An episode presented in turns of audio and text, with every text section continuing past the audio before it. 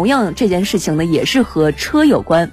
武汉市民袁女士最近遇到了一件烦心事儿，自己买了一辆新车，遇到朋友来借。袁女士最初呢也是以各种各样的理由推脱，但是经不住朋友软磨硬泡，最终还是把车借给了对方。没有想到这一借给自己惹了一个大麻烦，到底是发生了什么呢？我们一同来了解一下。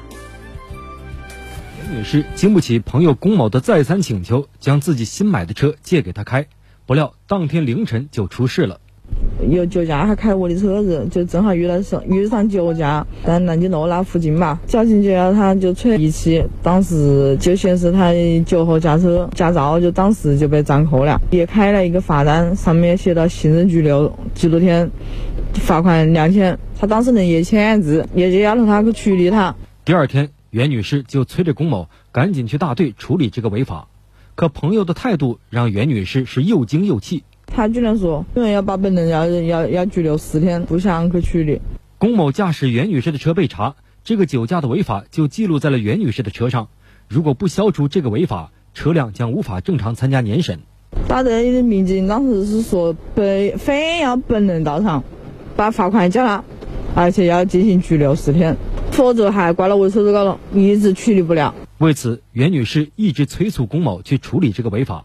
刚开始，龚某还回应，到后来就不再搭理，之后连人都失踪了。打电话一直都是关机，他原来的家都找了班了，本来他就是一个居租户，晓不得，所以说我根本就没得办法找了他。记者用手机拨打龚某的电话，也一直处于关机状态。武汉市交管局相关负责人介绍，龚某当时是因为二次酒驾被民警查获。根据法律的相关规定，龚某啊，本次要受到罚款两千元，呃，吊销驾证，两年以后才能重新申领驾照，同时啊，还将面临着拘留十日的严厉处罚。但龚某一直没有前来处理，因此这个酒驾违法就一直记录在龚某当时所驾驶的车辆上面，也就是车主袁女士的车上。目前大队也在通过各种途径寻找龚某的行踪。在此啊，咱们武汉交警提醒广大司机朋友，不要盲目的将车辆借给他人，在借给他人的过程当中，很有可能产生的酒驾、毒驾，甚至其他类的刑事案件发生，车主一样要负连带责任。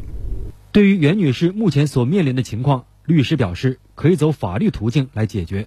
呃，袁女士原则上是可以通过诉讼要求借车人配合消除车辆的一个违法记录的。律师提醒。如果实在架不住面子要借车给他人时，一定要注意以下几点：可以先与他人签订一个相应的一个外借协议，并且在签订协议前确保对方具有相应的驾驶资格。明知他人饮酒而将车辆借给他人的话，如果是出了相关的交通事故以及侵权责任的话，那么车主也要承担相应的一个连带责任。嗯。怪不得啊，网上会经常说啊，车与什么不得外借啊，这不仅仅说是怕车被弄坏啊，而是担心这车一旦出了问题，你借出去借出这个人他不靠谱的话，那车主。要有连带责任的。嗯，的确，你看袁女士现在的情况就非常的尴尬，车有违法记录消不掉，所以说也没有办法年检，现在这车也开不了，卖也卖不掉，真的是非常的难。当然，那他可以走法律途径，但是真的是头疼啊，所以难怪很多人在问，怎么优雅的拒绝朋友或者亲戚啊或者同事的这个借车呢？这也是个经久不衰的一个命题啊。嗯。那么今天呢，我们也想问问大家啊，如果说有朋友想找您借车，您会借吗？怎么样可以委婉优雅的拒绝他人呢？也欢迎大家登录九头鸟 FM 焦点时刻的节目专区，参与我们的话题讨论。我们每天呢也会随机抽取两位幸运听众，为您送上价值百元的安井听众大礼包。